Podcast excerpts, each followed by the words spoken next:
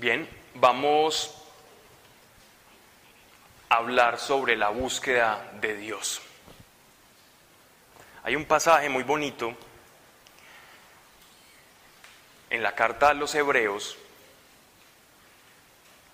en el que Dios nos dice que la búsqueda de Dios trae consigo una recompensa. Y es ese pasaje del que vamos a profundizar, es en el que vamos a, digámoslo así, como a encontrar un sustento y una promesa y también vamos a comprender lo que es la bendición.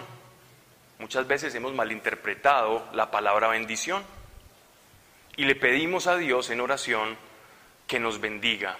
Dios bendice mi vida, Dios bendice mi trabajo, Dios bendice mi familia, Dios bendice esto, Dios bendice aquello.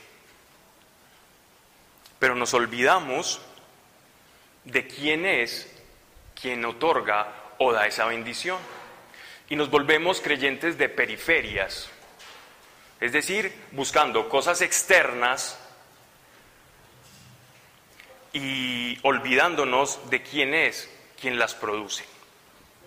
Hay un texto muy bonito, creo que lo voy a leer, perdónenme si, si lo del micrófono, pero creo que me está estorbando mucho.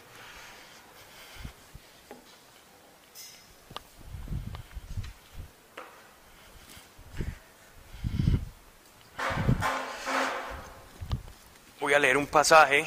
¿Me escuchan bien o no?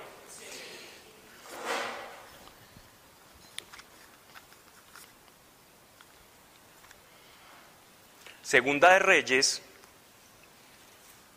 capítulo 2, versículo 3. Este es un pasaje muy bonito que habla del profeta Elías y su discípulo Eliseo. ¿Quién no ha escuchado hablar del profeta Elías? ¿Quién no sabe algo del profeta Elías? O dice, bueno, ¿y quién fue el profeta Elías? ¿O quién fue Eliseo? Ok. Vale por la sinceridad. Elías es uno de los grandes profetas del Antiguo Testamento. Incluso de un testimonio tan alto que fue arrebatado al cielo. Es decir, Dios lo arrebató, al igual que arrebató a Enoch en el libro de Génesis, para compartir con él y para tener una amistad con él en el reino de los cielos. más allá, no sabemos si estaríamos especulando, pero este pasaje me ha llamado mucho la atención y ya lo vamos a leer, capítulo 2, versículo 3 de la segunda de Reyes. Y saliendo a Eliseo, los hijos de los profetas que estaban en Betel le dijeron, ¿sabes que el Señor te quitará hoy a tu Señor de sobre ti?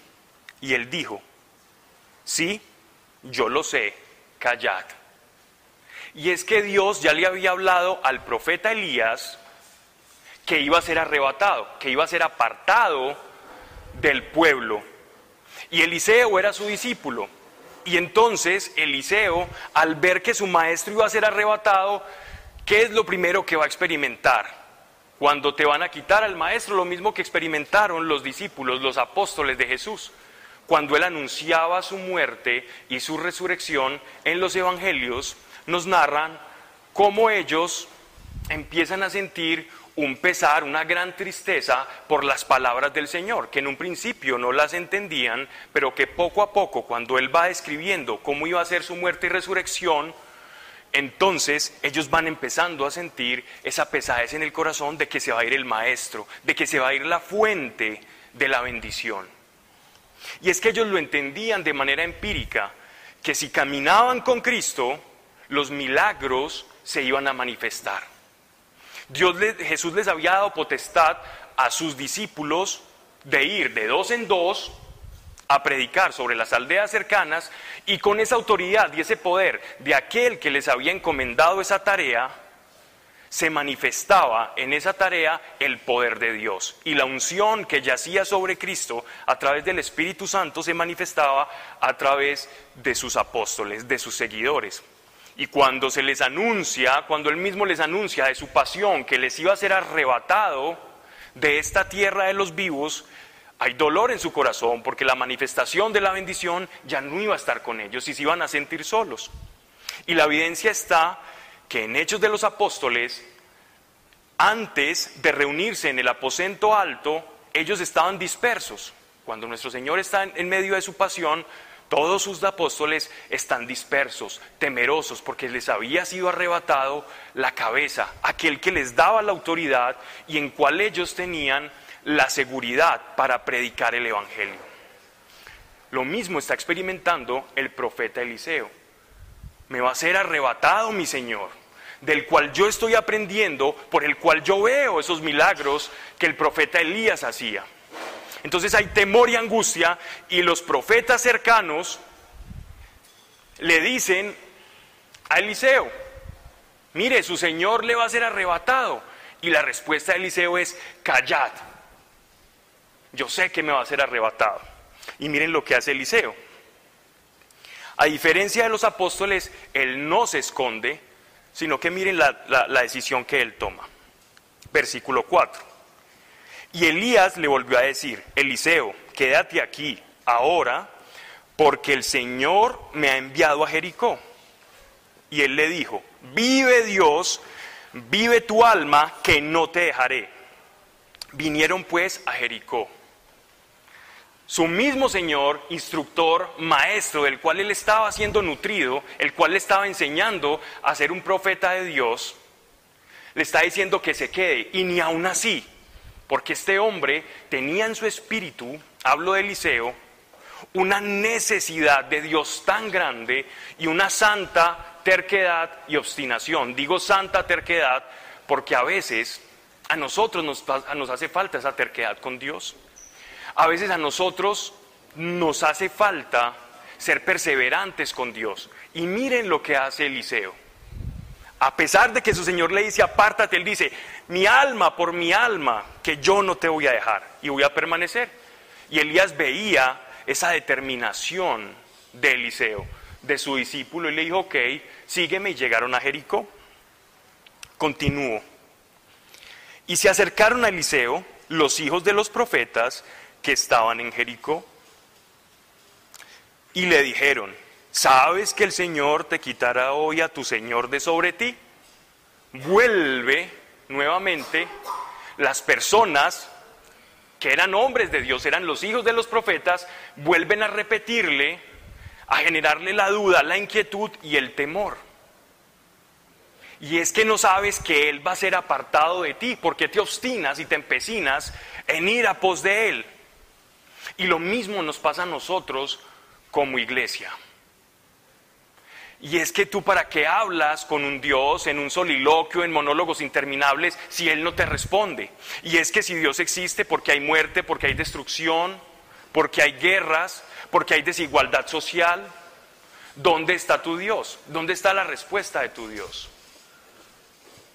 Qué bueno que aprendiéramos un poco de Eliseo y pudiésemos responder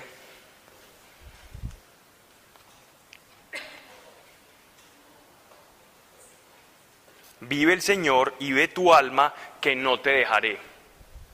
Hacia allí afuera hayan personas con muy buenos razonamientos, personas con una buena lógica y argumentos que te intenten apartar o hacer declinar de lo que tu corazón sabe que necesita, que es a tu Señor. Y Eliseo lo sabía. ¿Sabes qué, Señor? te quitará hoy de tu Señor de sobre ti? Y él le respondió, sí, yo lo sé, callad. ¿Cuántos de nosotros mandamos a callar al mundo? Cuando nos dicen que lo que estamos esperando de Dios no lo vamos a recibir. Eso que le dijo Eliseo al mundo es lo que nosotros cuando buscamos a Dios, cuando buscamos a nuestro Señor, debemos decir callad, callad, callad. Silencio no me interesa, porque puede más lo que mi alma está gritando y está clamando por mi Señor, por ese encuentro con Dios, que lo que tus razonamientos, que lo que tú me estás diciendo, que lo que el mundo me dice, que tu desesperanza no va a ser desesperarme. Tú no me vas a arrebatar la fe. Él no les dio el derecho a personas que incluso estaban vinculadas a la vida, a la vida espiritual y religiosa de Israel, Él no les permitió que le arrebatasen la esperanza. Verso 6. Y Elías le dijo, te ruego que te quedes aquí, porque el Señor me ha enviado al Jordán. Y él le dijo, vive el Señor y vive tu alma, que no te dejaré. Tres veces la santa terquedad del profeta Eliseo. Fueron pues ambos y vinieron cincuenta varones de los hijos de los profetas y se pararon delante de lo lejos. Y ellos dos se pararon junto al Jordán. Tomando entonces Elías su manto, lo dobló y golpeó las aguas, las cuales se apartaron uno a uno de lado a lado y pasaron ambos por lo seco. Cuando vamos delante del Señor, las circunstancias cambian y son transformadas. El favor y la bendición de Dios no es producto de una palabra que alguien establezca sobre nosotros, sino que es el producto, es la consecuencia de caminar cerca de quien es capaz de producir esto sobrenatural en nuestra vida. Así las cosas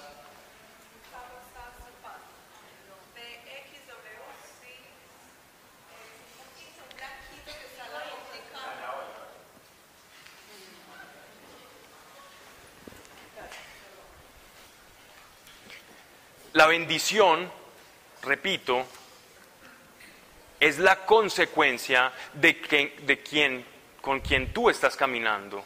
Con quien tú estás caminando determina la bendición. La bendición es la respuesta al caminar en pos del Señor. Las aguas, cuando Él pone el manto, el manto simboliza el poder de Dios, la unción que pesaba sobre el profeta y la autoridad. Él la pone sobre las aguas del Jordán. El Jordán se parte en dos y ellos pueden caminar y atravesar el Jordán. ¿Por qué lo atraviesan? Porque el Señor estaba con ellos y porque Él le había dicho al mundo, callad, callad. No, es que tú no vas a recibir eso de Dios, callad porque ciertamente lo sé en mi corazón que las aguas, las circunstancias y mis problemas se van a abrir porque yo estoy caminando con Dios. Y si camino con Dios, eso tiene que pasar.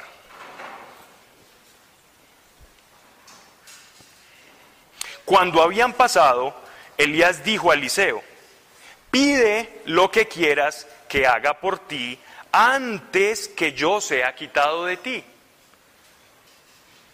Wow, aquí hay un secreto sobre la presencia de Dios. ¿Alguien quiere leer el, libro de los Hebreos capítulo 11, versículo 6? ¿O lo leo yo?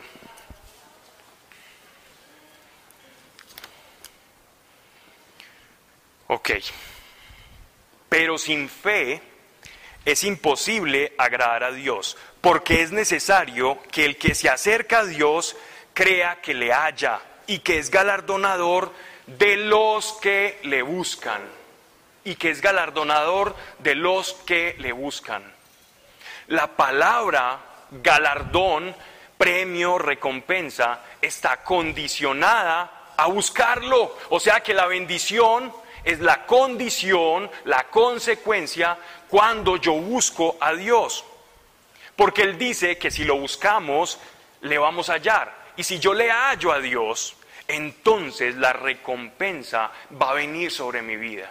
Y a esa recompensa le llamamos bendición. La bendición y el favor de Dios sobre tu vida es el producto no solo de la gracia, porque es cuando nosotros tenemos un encuentro con Cristo, la gracia pesa sobre nosotros y la gracia ya es un favor inmerecido que todos tenemos, mas no todos los creyentes, pese a que caminamos en esa gracia y somos salvos, experimentamos una vida en el Espíritu, donde el Espíritu Santo y donde nuestras circunstancias son transformadas por el poder de Dios. Y eso es lo que está buscando la iglesia, para manifestar una vida diferente. La iglesia no son argumentos intelectuales o teológicos. El Evangelio es poder de Dios. Entonces, ¿cuántos de aquí estamos buscando verdaderamente a Dios. ¿Cuál es tu problema? ¿Cuál es tu necesidad? ¿Por qué estás pasando ahora? Se asustarían si les contara cuántos problemas de personas escucho a la semana, al día, al minuto, a la hora, en WhatsApp, todo el tiempo. El ser humano es necesitado por naturaleza. Nosotros nacemos en necesidad. Nacemos con necesidad de que nos corten el cordón umbilical del seno de nuestra madre. Es la necesidad esencial al ser humano. No, no nos podemos desprender de ella. Somos seres necesitados por naturaleza y tenemos que reconocer esa necesidad. Y es esa misma necesidad material la que Dios conoce que nosotros tenemos. No tenemos que convencer a Dios o no tienes que convencer a Dios de tu necesidad. Él la conoce. Pero no esperes que el conocimiento de tu necesidad sea la circunstancia o sea el medio, me expreso mejor, que Dios va a utilizar para manifestarse sobrenaturalmente en tu vida. Porque aquí está la clave, aquí está el secreto. El galardón, es decir, la bendición llega por consecuencia de la búsqueda de Dios. El pueblo de Israel lo sabía, pero llegó a esta conclusión después de haberse alejado de Dios y haber perdido la bendición. Si tú ves toda la narración del Antiguo Testamento, de una manera muy reduccionista y caricaturesca podríamos decir, el pueblo de, Dios se aleja de él y se aparta y vienen todas las maldiciones, vienen todos los sufrimientos, los grandes cautiverios, las diásporas del pueblo, pero cuando el pueblo se acerca a Dios, viene la bendición, la retribución, Dios le habla a su pueblo y se manifiesta a través de él. Entonces, vemos este tire y afloje que nos enseña a nosotros que aún como iglesia, el pueblo de Israel como espejo nuestro de lo que iba a ser la iglesia, nos muestra que la búsqueda de Dios es una necesidad del ser humano y tenemos que comenzar a buscarle pero que cuando lo estamos buscando, no siempre vamos a tener una respuesta inmediata. Eliseo tuvo que negarse al mundo varias veces, y aquí nos están narrando en estos versículos de, de Reyes, que él se niega varias veces al mundo. No vamos a ver a Dios al principio, por eso se llama búsqueda. Yo recuerdo cuando era niño y jugábamos a las escondidas con, mis hermanos y con algunos amiguitos de la cuadra. Y a veces los encontraba uno fácil, a veces se demoraba más y entre, entre el salir a buscar y el encontrarlos había un tiempo determinado. Por eso se habla de búsqueda. Hay un espacio de tiempo, hay algo que un sujeto debe emplear en acción. Debemos actuar. Depende de nosotros. Pero ¿sabes qué pasa cuando tú buscas a Dios de corazón? Volvamos al pasaje de Eliseo.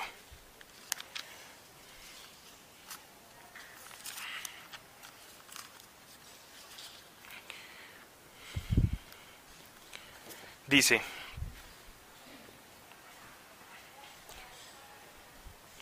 Cuando habían pasado, Elías le dijo, pide lo que quieras que haga por ti antes que yo sea quitado de ti. Cuando tú buscas al Señor, vas a tener una recompensa.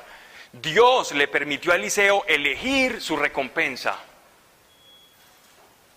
Y no he visto hombre no solamente terco, testarudo, a la tercera potencia, sino que aparte de todo parece que atrevido, porque miren lo que él pide.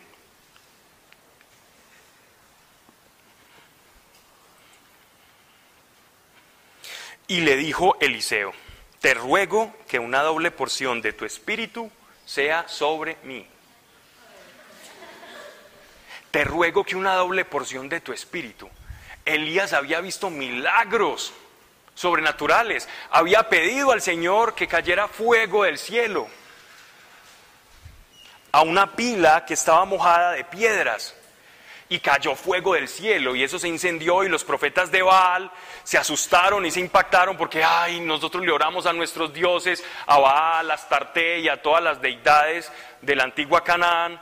Y llega este único profeta, le pide al Dios Altísimo y sale fuego e incluso estaba lloviendo.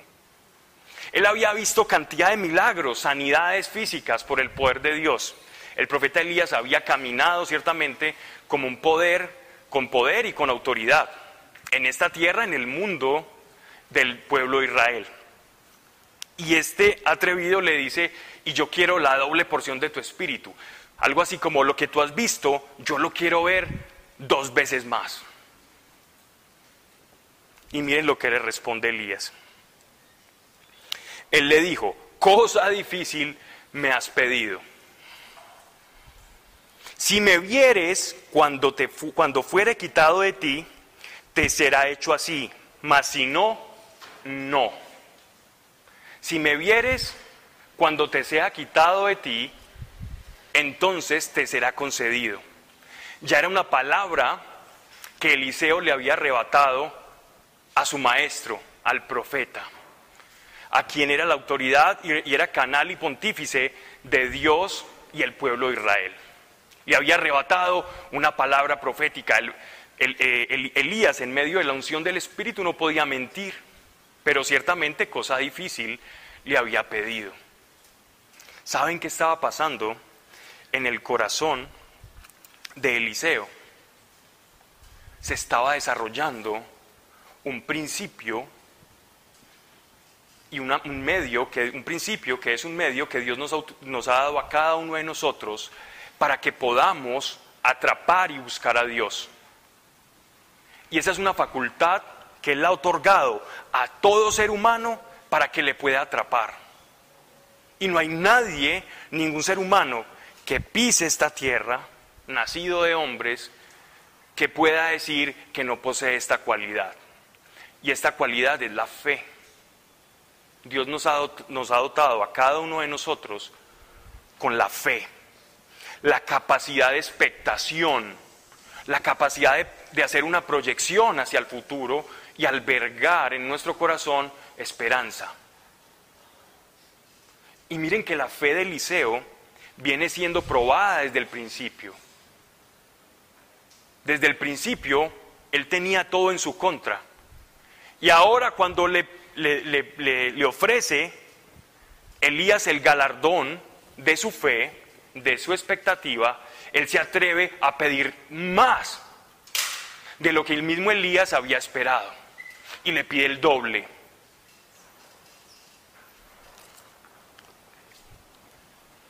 ¿Es nuestra fe similar o nuestra fe es circunstancial? Nuestra fe depende de nuestros ojos naturales, de tus cinco sentidos, o tu fe depende del Dios al que has conocido. ¿De qué depende tu fe? ¿A dónde apunta tu fe? Eso hace la diferencia entre quienes caminan en bendición, siendo galardonadores de los que le buscan, o la diferencia de aquellos que están buscando la solución de sus problemas en circunstancias, actos, empleos, parejas, proyectos, etcétera.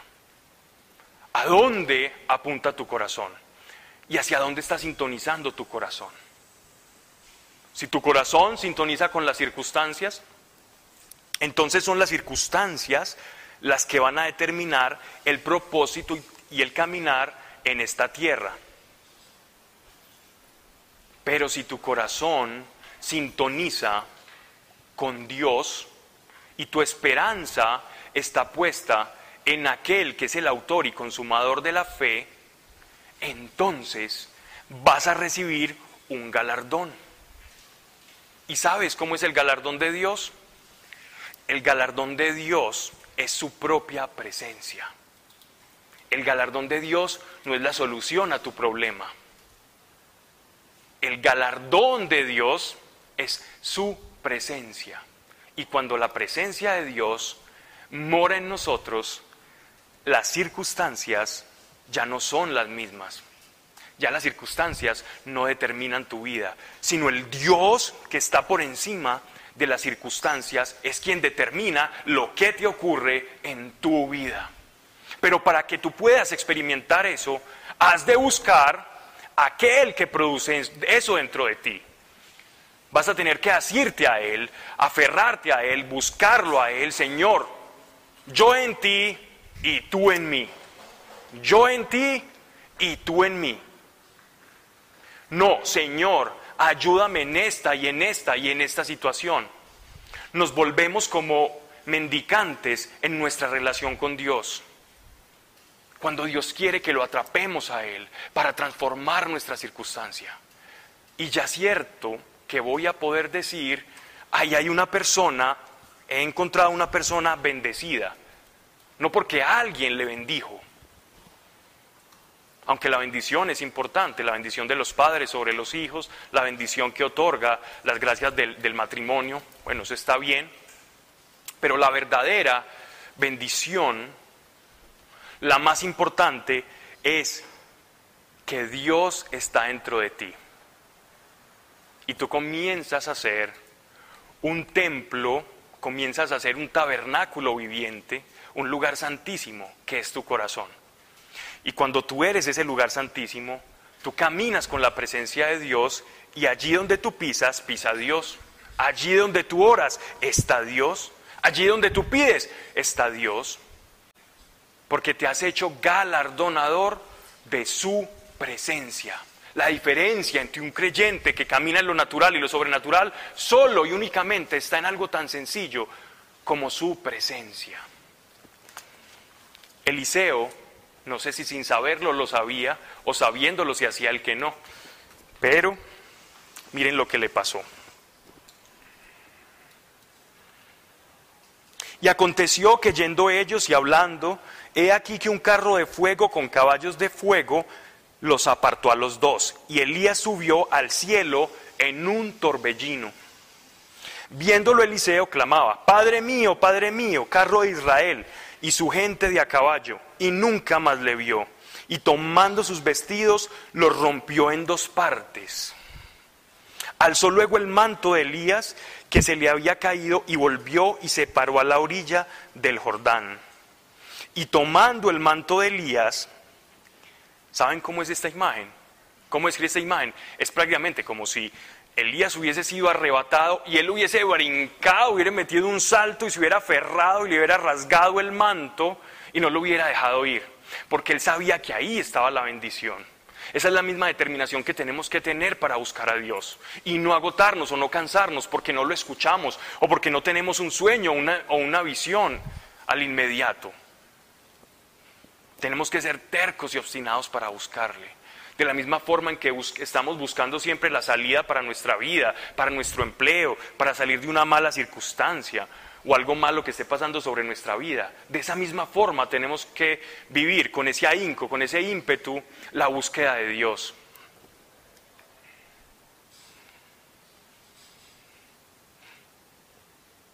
Y tomando el manto de Elías que se le había caído, golpeó las aguas y dijo, ¿dónde está el Señor, el Dios de Elías?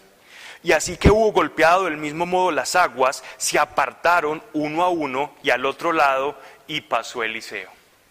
El poder de Dios que moraba sobre su maestro ya reposaba en Eliseo y las aguas se abrieron. Las aguas no se abrieron sin la presencia de Dios y él lo sabía. Eliseo no iba detrás de ser un profeta, de saber cosas especiales, de riqueza alguna, de posición social. Eliseo iba detrás de la presencia que moraba en su maestro. Él sabía el secreto, el mismo secreto que el autor de la carta a los hebreos nos está diciendo. Y aquellos que buscan a Dios son, sépanlo, que en esa búsqueda usted va a tener un galardón. Porque como no lo vamos a hallar, algunas veces de inmediato, otras no, no sabemos cómo sea la relación que tú tienes con Dios. Yo no sé cuánto te vayas a demorar en decir, sí, ya lo he aferrado, ya lo he tenido, ya sé que he tocado a Dios. No sé cuánto demore ese, ese interludio, pero lo que sí sé es que cuando estés y tengas esta experiencia, vas a poder decir, aguas, circunstancias, apártense, porque Dios está conmigo y las circunstancias no van a determinar tu vida. Viéndole los hijos de los profetas que estaban en Jericó al otro lado, dijeron, el espíritu de Elías reposó sobre Eliseo. Elías, Eliseo, perdón, fue testimonio ante aquellos que en tres oportunidades le habían dicho, eso que usted está esperando, eso no va a pasar, venga, quédese con nosotros. Él va a ser apartado, escuche, Él va a ser apartado. Y ahora aquellos que afectaban o se interponían en la esperanza de Eliseo eran testigos de la presencia del Espíritu Santo en Eliseo. Y eso es lo que quiere Dios con su iglesia, que seamos testigos de su presencia. Y cuando, cuando tu la presencia de Dios está en ti, los demás puedan reconocer que hay algo diferente en ti. Porque la presencia del Altísimo está en tu corazón, está en tu cuerpo, porque es que Dios unge cuerpos, Dios unge cuerpos. Él está viviendo dentro de ti. Y cuando tú sepas que Dios está viviendo dentro de ti, vas a poder hacer cosas de la mano de ese Señor. Así como Eliseo lo hacía. Y dijeron, he aquí, hay con tus siervos cincuenta varones fuertes, vayan ahora y busquen a tu Señor. Quizás lo ha levantado el Espíritu del Señor y lo ha echado en algún monte o en algún valle. Y él les dijo, no enviéis. Mas ellos le importunaron hasta que avergonzándose dijo, enviad entonces. Ellos enviaron cincuenta hombres, los cuales buscaron tres días, mas no lo hallaron. Demasiado tarde, demasiado tarde. Hubieran podido tener la misma presencia del Espíritu si lo hubiesen buscado. Hay un pasaje en el libro de Deuteronomio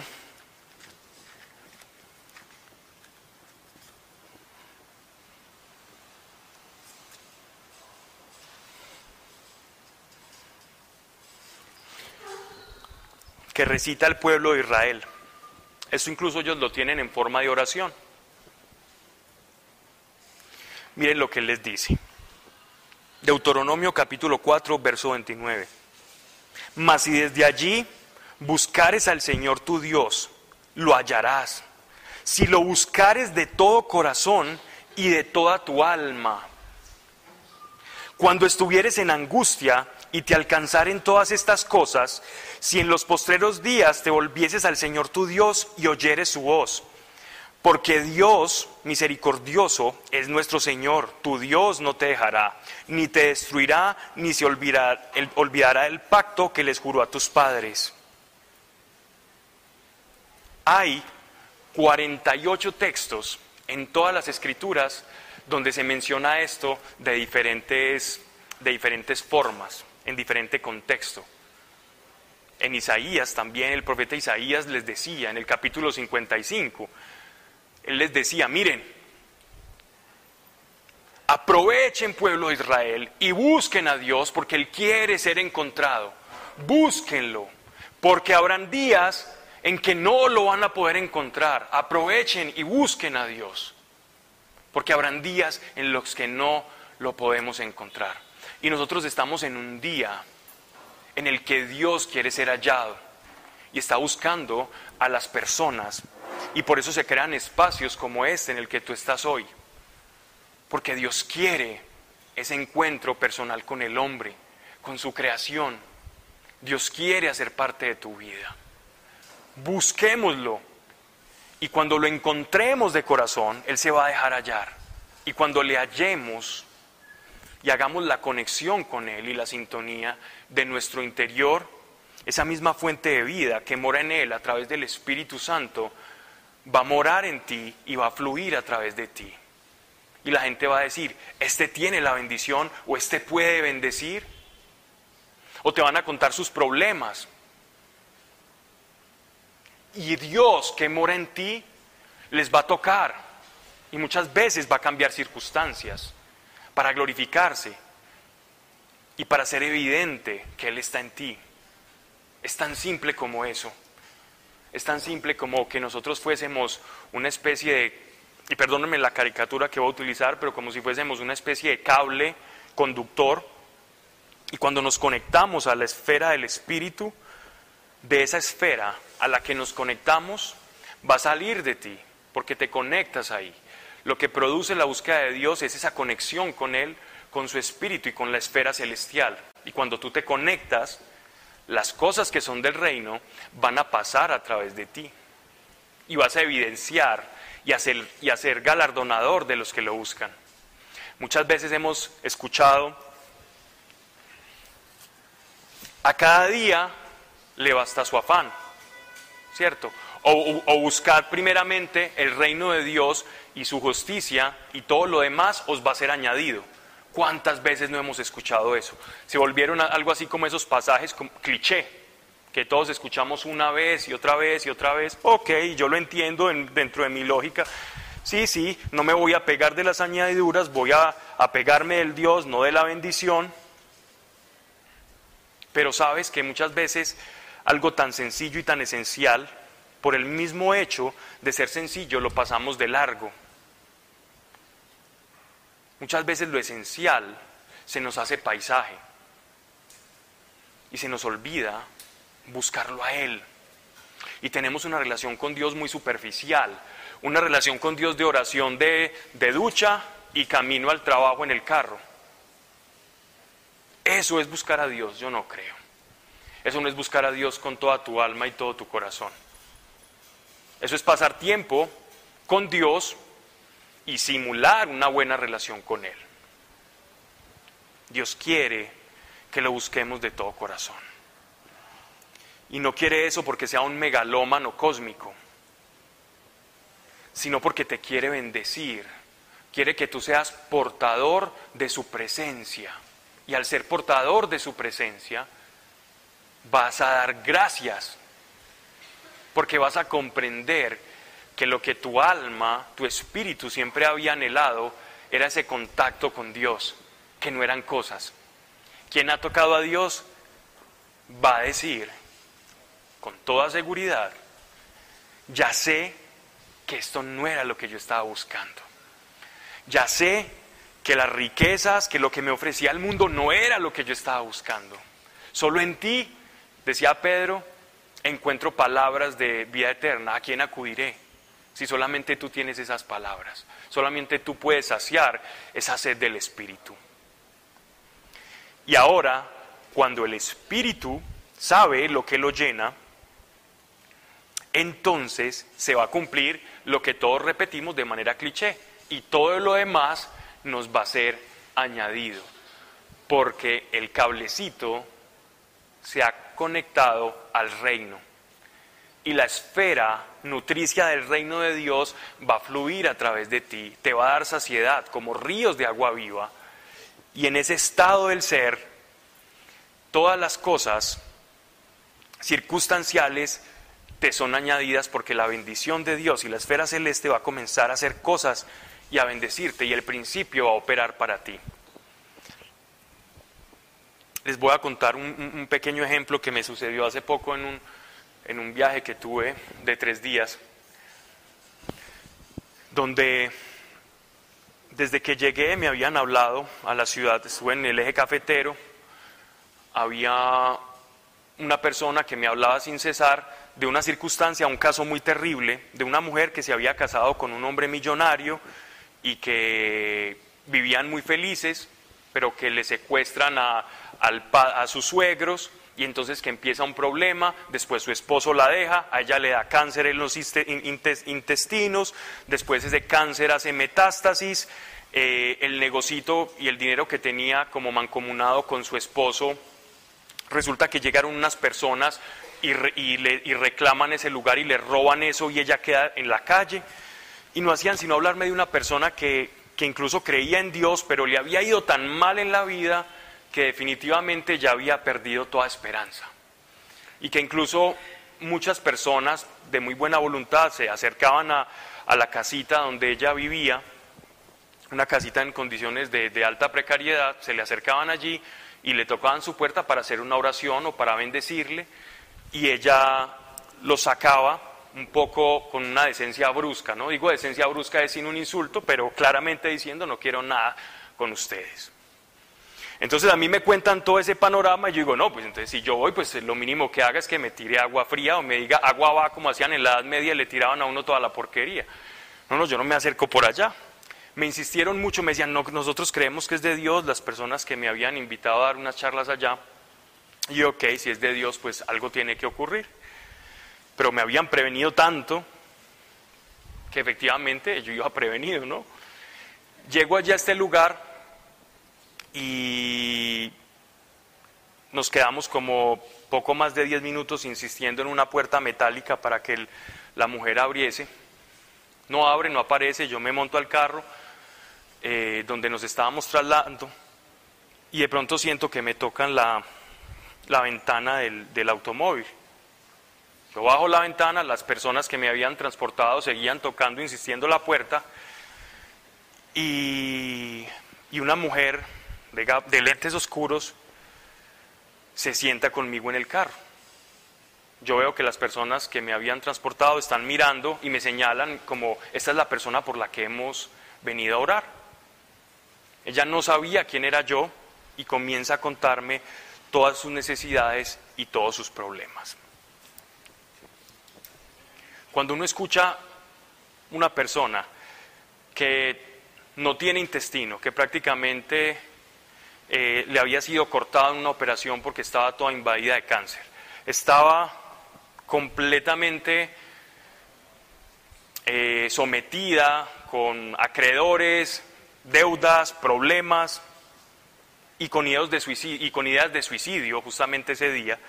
Y ella me decía, mientras me decía todo eso, pues tú te puedes imaginar, la fe ante esas circunstancias empieza un poquito como a decaer. No es lo mismo orar por un dolor de cabeza que con una persona que está en estado de coma, que a veces la fe de nosotros es como contrastada. Pero eso nos pasa cuando nuestra fe es circunstancial y nuestra fe está a la vista de nuestros cinco sentidos. Pero ¿saben lo que Eliseo quería o lo que Eliseo estaba viendo. Eliseo estaba viendo más allá, estaba teniendo una visión de lo que él deseaba de Dios. Para recibir ese galardón de Dios, yo tengo que visionar. Y miren la palabra del profeta Elías.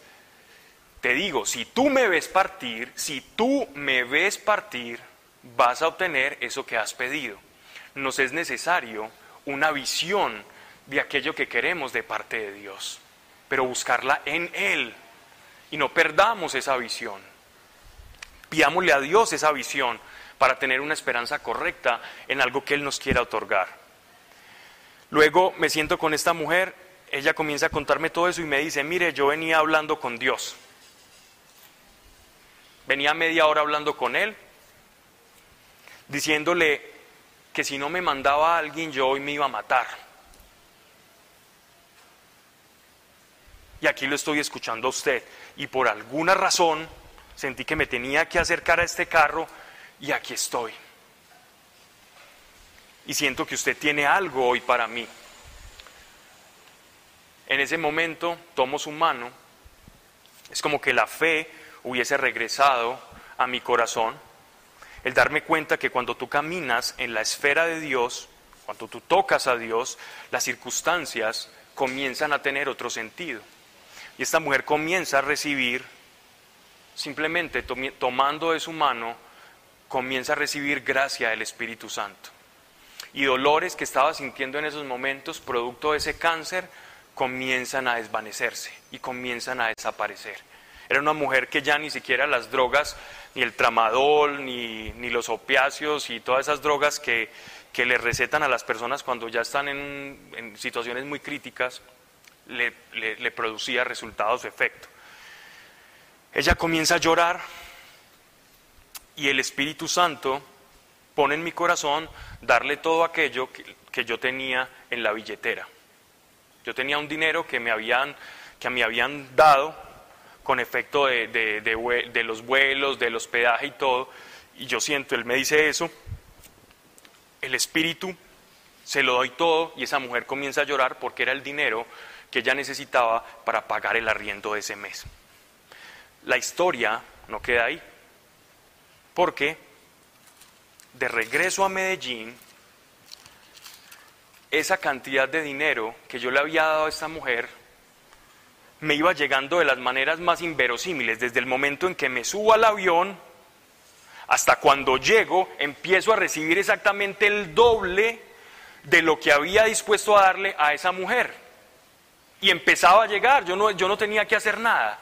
Y fui comprendiendo cómo funciona el reino de Dios y los principios de Dios. Cuando tú caminas en la esfera del reino, las circunstancias no tienen ni siquiera que pedir algo porque la bendición comienza a ir delante de ti. Y ese dinero comenzaba a replicarse todo un mes hasta que yo le dije, bueno, ya lo único que voy a hacer, no, todos los días me levantaba esperando a ver quién tenía una necesidad para darle, para que se siguiera replicando. Llevo tres meses en ese cuento. Es impresionante, es impresionante cómo cuando la presencia de Dios camina en nosotros, cosas especiales comienzan a acontecer. Y el manto de la unción de Dios, su presencia como galardón, hace la diferencia. Pero hay que buscarle. ¿Quieres el galardón? Búscale a Él. No busques las cosas que hace Él. Búscalo a Él. Y si lo tienes a Él, las cosas que hace Él van a ser parte de tu diario vivir. Es la presencia de Dios la que hace la diferencia en tu vida. Careces de cosas en tu vida, estás metido en situaciones problemáticas, ya sabes qué hacer. Búscale a Él y Él tiene respuesta para tu vida. Él tiene respuesta para ti. Y cuando Él es respuesta para ti, tu vida se va a convertir en un instrumento para hacer respuesta para otras personas. Porque eso es lo que Dios está buscando en ti. Dios no está en silencio, Dios no está callado, Dios no está agotado. A Dios no se le agotó la paciencia contigo. Es que yo no he podido, es que yo soy muy tonto, es que yo soy muy pecador. Tu pecado no es el problema. Y perdóname si, si, si de pronto creías que tu problema era el pecado y te ofendo en lo que estoy diciendo ni aun el pecado es tu problema. El más grande problema es la incredulidad. Porque cuando tú te acercas a Él, ese pecado que quizás no has podido dejar, comienza a pesarte. Pero si no te acercas a Él y caes en la trampa de la culpa, entonces no vas a poder sentir el peso del pecado, sino de tu autorrecriminación y sin su presencia no puede haber santidad. La santidad no es producto de las obras, sino que es el producto de cuánto de Dios hay en mí, cuántos puntos oscuros de mí, la luz del Señor, iluminándolas, desaparezca. Entonces no es esfuerzo o carrera personal la santidad, sino que es la consecuencia, la santificación del caminar y el acercarme a Dios. No es una devoción lo que me hace santo. Es su presencia la que me santifica. Luego su presencia es la que tengo que buscar. Quiero más de Dios, le busco a Él. Y ciertamente, y te prometo una cosa acá, al que le busca, Dios se deja hallar. Esa es mi vida eso es lo que, lo que experimenté de Dios, una búsqueda intensa de Dios. Algunos conocen por todas las peripecias que pasé en medio de, de buscar ese, ese Dios. Y era tan sencillo como usar ese medio que Él nos dejó, que es la fe. No permitas que tu fe sea circunstancial. Tu fe hacia Dios, no hacia una circunstancia. Cuando tu fe es hacia una circunstancia, esa fe no va a producir cosas sobrenaturales.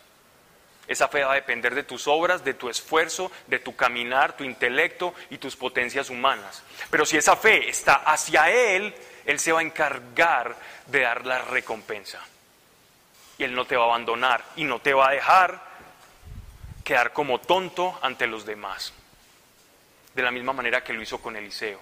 Y ellos reconocieron que el Espíritu de Dios estaba sobre él. Te pido que inclines tu rostro allí donde estés. Vamos a orar, vamos a pedir por tu vida.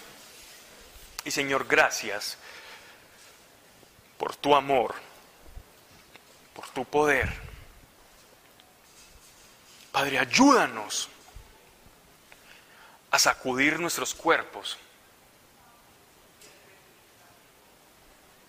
de distracciones, de falsos dioses, de falsos ídolos, de creer que en determinada circunstancia voy a tener reposo y voy a ser feliz. Y todas esas ficciones que tenemos, Señor. Ay, es que si yo tuviera esto solucionaría mi vida, Señor, quítenos ese. Ay, que si esto ocurriera yo sería feliz. Eso nos hace daño, Señor. Arranque todo eso. Porque nuestro espíritu sabe que solamente tú nos puedes dar la plenitud y la felicidad. Y que sea a ti que busquemos. Para no tener excusas del por qué no estamos viendo bendición en nuestra vida. Ayúdanos a ser buscadores, tercos, obstinados, cabeza dura de ti, de tu presencia, para que seamos testigos con evidencia de tu poder sobrenatural y de que las palabras de nuestro Señor Jesucristo y su sacrificio no fue en vano. Gracias Padre, yo bendigo cada una de las personas acá y sus familias aquí representadas en cabeza de ellos. Hoy les bendigo, Señor, y conforme a su necesidad, Padre, un toque de tu amor, produciendo para ellos, Señor, no por quienes somos, sino porque tú eres y porque tu palabra es eficaz y verás en el nombre de Jesucristo. Amén y amén. Gracias por venir. Como siempre, no sé si hay algunas personas que, que, quieran ayudar acá para, para oración, si alguien tiene alguna necesidad. Hay personas del grupo que están dispuestas a orar por tu necesidad, a pedir, pero más que eso, me gustaría que fuésemos conscientes de la presencia de Dios y que Él quiere que le hallemos y quiere tener, que tengamos su presencia, para que lo manifestemos a Él. Así que quien tenga alguna necesidad o quiera, vamos a estar orando algunos del grupo aquí al frente.